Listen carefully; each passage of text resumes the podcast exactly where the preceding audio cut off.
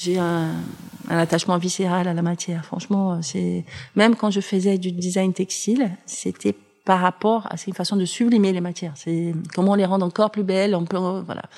C'est pour moi, c'est la matière. Après, souvent, c'est euh, l'utilité aussi. Donc, ce qui me motive dans la réutilisation des matières, c'est vraiment une utilité parce qu'on a une problématique hein, de, de plus en plus euh, importante par rapport à, aux ressources qui sont pas infinies. Ce qui me plaît aussi, euh, ben, dans les ateliers, c'est la transmission, de, montrer aux gens comment ça fonctionne et co-créer ensemble euh, en mettant les mains à la pâte, c'est trop bien.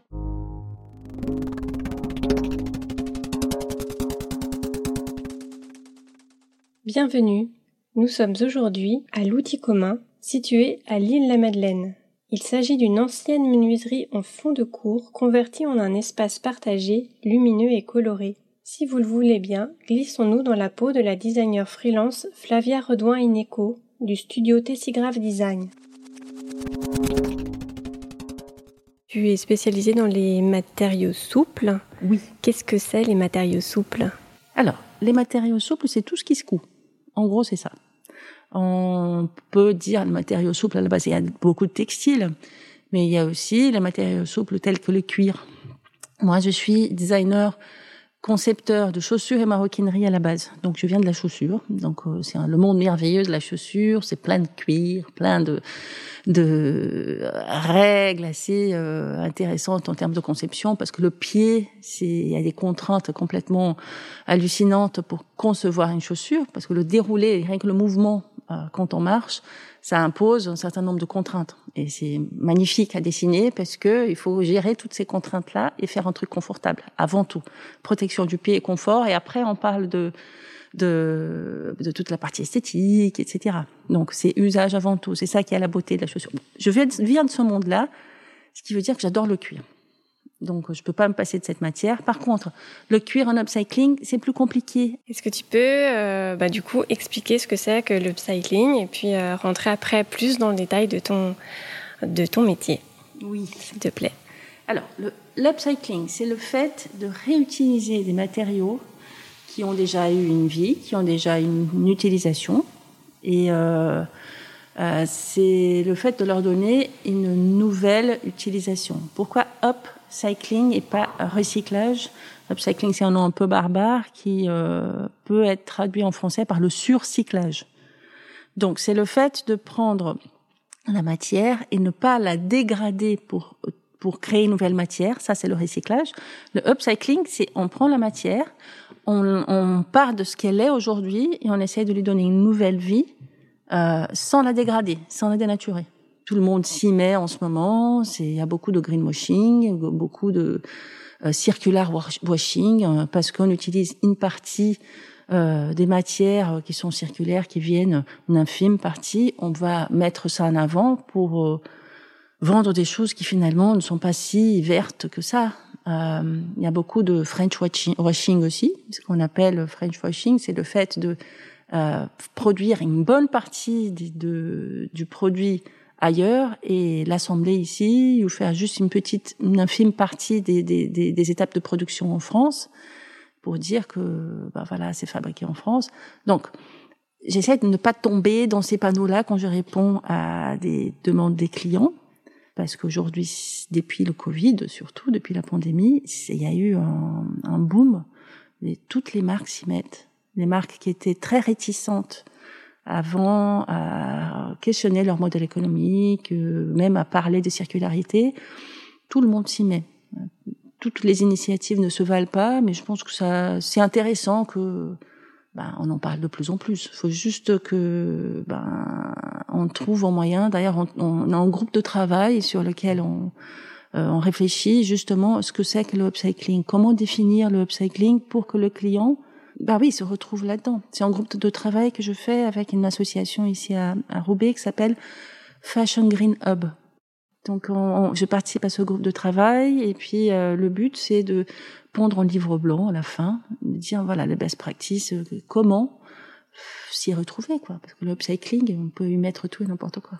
Moi, je vais agir sur euh, des problématiques telles que un surstock. Il y a des clients qui ont des surstocks de, de, vendus. Donc, euh, plutôt que de détruire ce qui est devenu illégal, fort heureusement, depuis quelque temps, euh, je vais les aider à trouver une façon de transformer ces surstocks euh, pour le remettre dans la course et puis euh, pour qu'il puisse être vendu à nouveau. Le cuir en upcycling, c'est plus compliqué à, à faire. On va travailler par exemple avec des chutes de tannerie. Parfois, on avait fait un partenariat avec euh, justement Radermaker pour un projet que j'avais fait pour Blanche Porte. Donc, on, eux, ils fournissaient les chutes euh, de cuir qui étaient utilisées pour faire les anses, les poignées des sacs, euh, qui eux étaient faits. le corps du sac, des sacs, était fait avec des invendus, donc des nappes, de jeans, etc. de des, anciens stocks de blanche porte. Voilà, donc euh, le cuir, parfois, il m'arrive de pouvoir le travailler dans ce cadre-là. Ça doit être vachement euh, hyper intéressant de, de, de repartir de toutes ces chutes pour pouvoir en faire une deuxième vie. C'est vrai. C'est en fait, il faut s'appuyer sur la matière, se dire ok, qu'est-ce que cette matière me dit? Quelles sont ses caractéristiques euh, intrinsèques? Est-ce que par exemple, on ne peut pas euh, transformer un, drap de lit dans un, on peut pas en faire un sac de voyage hyper costaud parce qu'un drap de lit ne se prête pas à ça.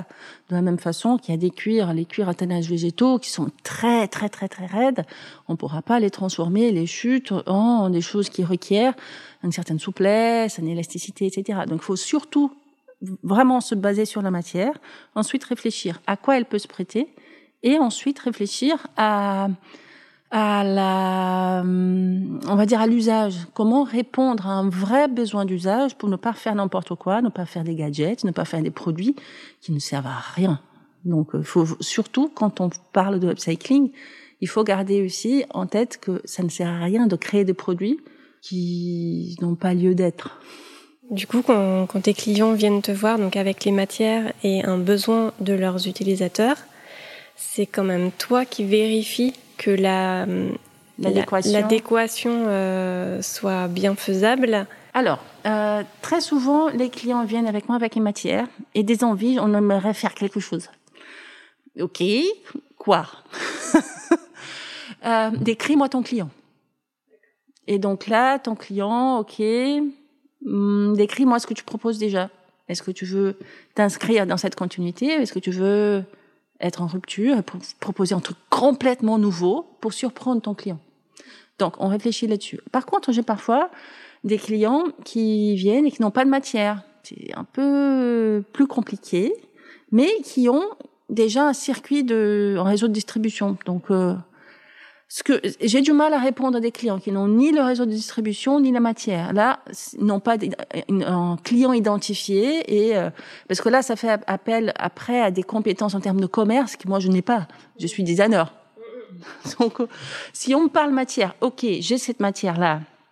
Euh, je ne sais pas quoi faire, on va réfléchir ensemble. Bon, mes clients, ils aimeraient bien peut-être, je sais pas, des chaussettes, j'en sais rien. Je suis plus spécialisée dans des accessoires ou des un sac de transport de quelque chose parce que euh, on vend ce type de produit. Voilà, on réfléchit ensemble.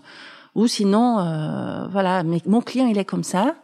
Et comment faire pour pour répondre à ses besoins? Quelle matière utiliser? Donc moi, je peux faire du sourcing aussi, euh, pas pour le upcycling, pour le compte de mes clients dans les cadres de projets. Du coup, j'imagine que tu travailles en co-construction avec ton client et puis peut-être avec ses utilisateurs ou pas du tout dans, dans, cette démarche? Alors, quand on peut, oui. Euh, là, récemment, j'ai fait, euh, j'ai travaillé sur euh, des produits, des accessoires canins.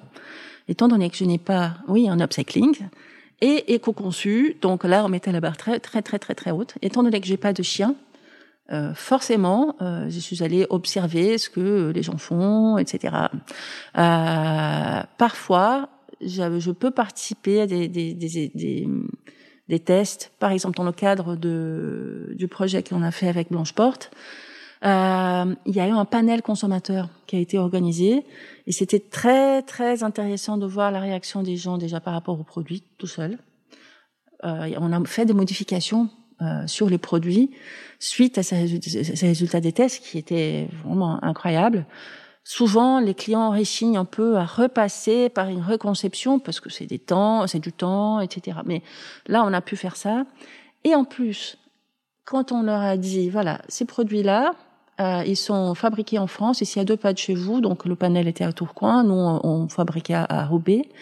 Euh, ces produits-là, ils sont faits à côté de chez vous et on explique la démarche de reprendre des invendus pour les transformer, etc. Et là, leur regard a changé complètement. Et c'était intéressant de voir la réaction des gens à la démarche plus globale.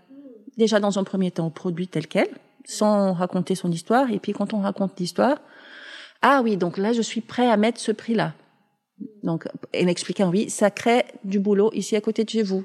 Ah oui, j'essaye, dans la mesure du possible, de travailler avec des ateliers de confection ici dans les Hauts-de-France, qui sont soit des ESAT, des entreprises adaptées, euh, des ateliers d'insertion. Donc, euh, créer du travail ici, euh, et puis euh, créer aussi, valoriser des personnes qui sont souvent en dehors du circuit normal de, de, du, de l'emploi, d'autant plus dans, dans nos métiers de textile et de confection qui sont partis depuis il y a, il y a bien longtemps. D'accord, donc ça veut dire que toi tu fais, part, tu fais la conception donc avec ton client et peut-être avec ses utilisateurs. Quand je peux. Quand tu peux. Et aussi, c'est toi qui t'occupes de faire la, la mise en confection? Alors, je fais jusqu'à la mise au point du produit, c'est-à-dire on fait, euh, soit je fais le prototype moi-même, soit on fait la, je fais un dossier qui permet à l'atelier de prototyper euh, le produit et ensuite je fais la correction de prototype, mise au point de tête de série.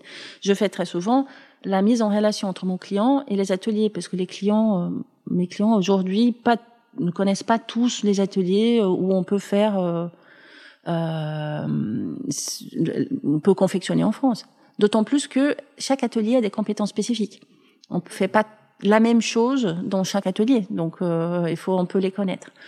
Et du coup, moi, je fais, je vais jusqu'à la mise au point de la tête de série, du prototype.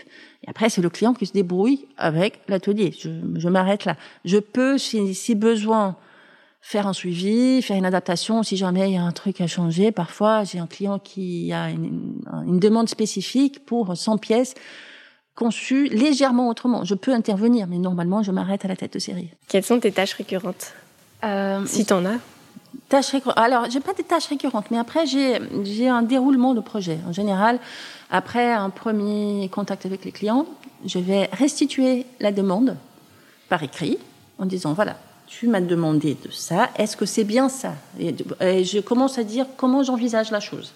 Mhm. Est-ce que c'est bien ça? Oui, une fois que ben, on s'est mis d'accord là-dessus, ce qu'on appelle la réécriture un peu du CDC. Euh, voilà, je, je, me base là-dessus pour faire un devis déjà, parce que j'ai pas de grille tarifaire. Évidemment, chaque euh, c'est pas une épicerie, chaque euh, ben chaque projet demande un certain temps et je vais faire au, plus près.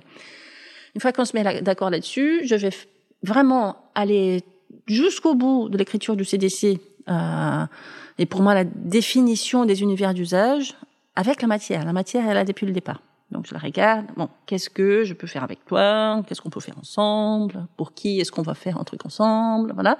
Je définis les univers d'usage. Je fais valider par le client. Ensuite, je reviens, je fais les fameux refs, donc les croquis. Je croque dans tous les sens. Je présente normalement trois solutions au client, tenant compte des matières. S'il me dit ah oui j'aime bien celle-ci, mais je préfère la poignée de celui-ci, donc, je, vais voir comment je peux adapter, parce que bah, mon but, c'est quand même de rester assez ouverte euh, et que le client soit content avec euh, ce qu'il a à la fois. Ensuite, je, dessine le modèle final. Il me valide, c'est bien ça? On est d'accord? Oui. Donc, je dessine ça. Et là, en général, je passe cette phase-là, c'est plus à la main, c'est sur Photoshop, parce que je vais plaquer les matières dessus. Donc, ça lui permet déjà de voir, ah oui, ça va donner ça. J'ai fait souvent des vues de côté latéral, quand on ouvre, ça donne ça et tout. Euh, après ça, selon si c'est moi qui fais le prototype ou si c'est l'atelier qui va faire le prototype, je vais soit prototyper, soit euh, créer un, un, dossier qui permet à l'atelier de prototyper. Ça, c'est au choix du client. Euh, mais je t'avoue que même quand le client ne me payent pas pour faire un prototype, ils préfèrent aller directement de la phase de, du dossier de prototypage et faire ça à l'atelier. J'ai fait des bouts de prototype, comme je me disais, parce qu'il faut que je regarde comment cette matière réagit. Donc euh, les volumes et parfois euh, faire un truc dans un truc tout fin, tout mou n'a pas la même tête que si je si je prends une matière plus épaisse. Donc il faut vraiment je, je, je, passe souvent par une mini partie prototypage quoi qu'il arrive même sans aboutir au produit final. Mais voilà. T'en fais quoi après de tous tes prototypes que tu as fait alors, les bouts de prototypes, je peux te montrer, là, j'ai des bouts de prototypes d'un projet que je suis en train de faire. J'ai un rabat avec un bouton dessus. Je peux pas faire grand chose avec un rabat. Quand je fais le prototype jusqu'au bout, il est au client. C'est, voilà, et c'est un peu son témoin. Il va comparer avec la tête de série produite après par l'atelier pour dire, ben voilà, ils ont respecté, pas respecté. Mais euh, mes petits bouts de prototype, euh, bon, je les garde dans les dossiers des clients pendant un, deux ans, mais après. Aujourd'hui, tu, tu fais que de l'upcycling ou tu Alors, j'ai deux. Jusqu'à très récemment, j'avais trois euh, activités. J'en ai abandonné une. Donc, la première activité, c'était la création de motifs textiles, justement pour impression sur linge de lit, etc. J'en ai fait. C'est une façon, c'est quelque chose de très artistique, mais c'est très lié aussi au renouvellement des collections à mode. Donc euh, cette obsolescence imposée tous les six ou trois mois, ça, ça m'a saoulée parce que je contribue finalement en faisant ça à une industrie qui pollue beaucoup. Et donc je suis, j'étais du mauvais côté, du côté obscur de la force. Après, il y a une autre partie, ça représente quoi, un tiers, un quart? De mon activité, c'est que j'ai été prof d'anglais il y a bien longtemps dans une autre vie. J'adore la transmission. Donc, euh, j'anime des ateliers euh, où on travaille le cuir. Ici, euh, c'est la chance de travailler dans un, local comme ça, c'est qu'on est assez suffisamment grand pour recevoir des gens. Donc, en petit groupe de 4-5 personnes, je vais les recevoir pour travailler la réalisation soit d'un petit sac en cuir, et là, je cherche, de toute façon, je vais toujours chercher mes cuirs dont je connais la provenance. Je fais soit chez Radermaker, soit dans des tanneries françaises. Voilà, j'essaie de garder quand même une qualité suffisante et bien une traçabilité dans l'histoire. Euh, et aussi, les gens peuvent venir, par exemple, apprendre à, à coudre au point cellier. Donc euh, la couture au poinçonnier, c'est une couture euh, très particulière, hein, avec un nœud à chaque point, etc. Sinon, ils peuvent aussi venir faire une ceinture, réaliser leur ceinture en cuir à tannage végétal, tout beau, en cuir, une ceinture qui va durer 30 ans. Bref. Donc, j'anime des ateliers comme ça ici. Euh, et c'est rigolo parce que c'est un autre rapport à l'objet. On va créer ensemble, on va mettre les mains à la pâte ensemble. C'est un autre rapport aussi aux clients. J'ai pas avec mes clients en B2B, c'est pas du tout le même rapport que j'ai avec les gens qui viennent ici. On papote, puis euh, est-ce que c'est quelqu'un qui t'a offert cet atelier ou c'est toi qui l'as choisi?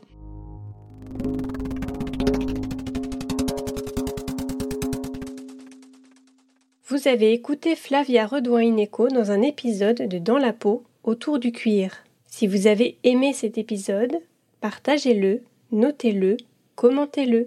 Vous participerez ainsi à sa visibilité. Merci et à bientôt.